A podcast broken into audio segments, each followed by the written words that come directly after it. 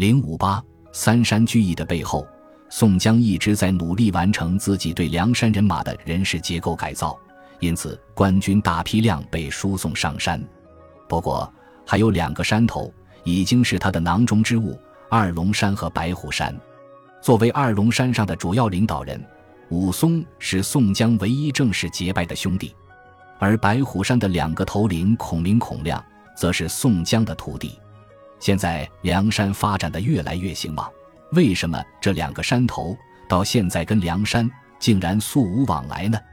一个一个地拉人上山，已经引起了晁盖的警惕和反击。一个山头一个山头地拉，晁盖还不急死。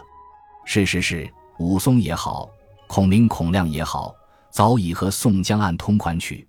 现在呼延灼跑到慕容知府的青州地界发展组织，壮大宋江个人力量的机会终于来了。书中介绍，青州地界总共有三个反政府武装，除了二龙山和白虎山之外，还有李忠和周通霸占的桃花山。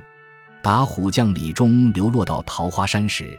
和小霸王周通交手，周通不敌，让位给李忠。还是这个李忠，是到目前为止上来的及出场的九纹龙史进的开手师傅。现在我把原委好好介绍一下。李忠在关西打把式卖艺的时候，遇到了正准备和鲁智深喝酒的史进。三个人吃饭聊天时，发现了镇关西正在欺辱妇女金翠莲，于是上演了鲁提辖拳打镇关西的故事。鲁智深打死镇关西后，亡命江湖，落发为僧。先到五台山拜在智真长老门下，后来被推荐到东京大相国寺管菜园子。这期间，他获得了花和尚的美名，并认识了林冲，引为知己。林冲被害时，他千里护送，因此得罪了高太尉，再次亡命江湖，结识了菜园子张青和他老婆孙二娘。在他们两人的建议下。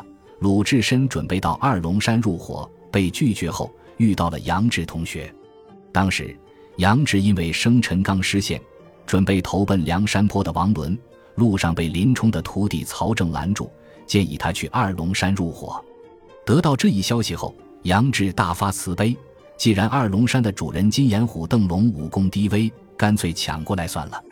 老乡见老乡，两眼泪汪汪，两个人决定合伙做买卖。最终，在曹正的策划下，一举拿下二龙山。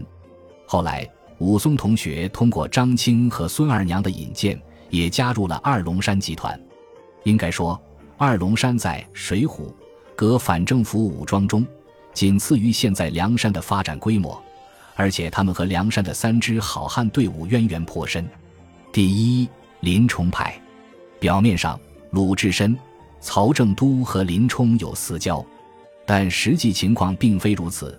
日后我要对鲁智深和林冲的关系进行新的诠释。第二，宋江派，武松是宋江的干弟弟。第三，晁盖派，杨志跟晁盖有仇，没有生辰纲事件，官迷杨志何必去做土匪？如果没有一个合理的理由加入梁山，显然会壮大林冲的力量。毕竟武松是鲁智深等人收留的。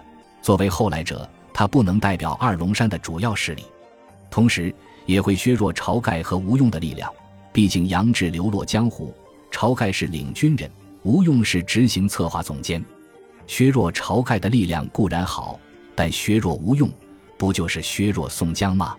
面对这样的困局，我们来看看宋江是怎么将二龙山的势力顺利并入自己的版图的。话说李忠向二龙山求救之后。鲁智深出于锄强扶弱的习惯出手了，他和杨志、武松三人赶到了桃花山，保住了李忠和周通的性命。就在这个时候，武松一个人和被呼延灼打败的孔明兄弟相遇了。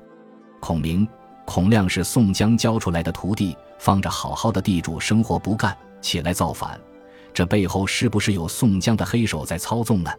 宋江走时，两个人还是小地主。宋江上山时，两人已经聚集了七百左右人马。凭他们的武功，发展的太快了吧？而且，他们竟然不顾死活要打进青州，救出自己的亲戚。他们有这样的胆量和实力。更巧的是，孔亮在被呼延灼捉住的时候，孔明和武松碰在了一起。早在武松杀了张多坚之后，就在宋江的介绍下和孔家兄弟有过一面之缘。现在他相遇故知，两个人会说点什么呢？在孔明表达了攻打青州的真实想法后，武松饶有兴致地告诉对方：“足下休慌，我有六七个弟兄，现在二龙山聚义。今为桃花山李忠、周通被青州官军攻击的紧，来我山寨求救。鲁、杨二头领同了孩儿们先来与呼延灼交战，两个私并了一日，不知何故，呼延灼忽然夜间去了。”桃花山留我弟兄三人沿雁，把这匹血马送与我们。今我部领头队人马回山，他二位随后便道。我叫他去打青州，救你叔兄如何？好了，现在因为孔明要救自己亲戚，武松答应帮他联合二龙山和桃花山的势力，一起攻打青州。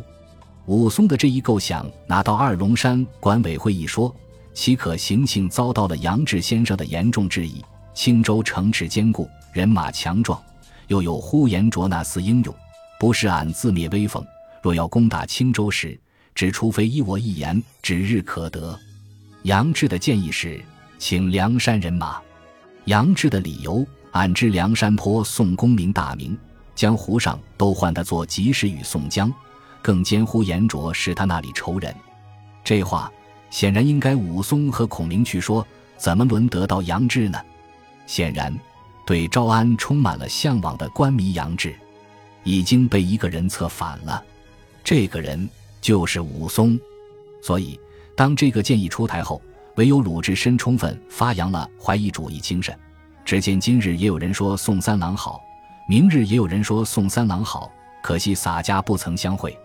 孔氏兄弟早就和宋江交好，你们既然要打青州。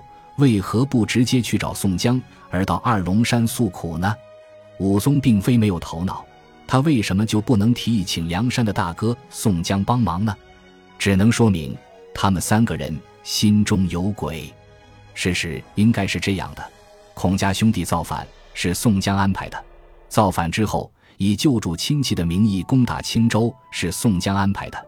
由武松策反杨志，提出请梁山人马攻打青州，也是宋江安排的。现在爱好当官的杨志提出来请宋江出马，晁盖就没法多心了。这毕竟不是宋江的心腹兄弟。鲁智深无力反驳，毕竟见死不救，不符合他的性格。打了青州之后，大家也只有投托大公司梁山，才能生存下去了。这样三山有分公司。入股到梁山集团就合情合理了，只不过武松这样的人对宋江这样心思缜密的权谋之术越来越反感了。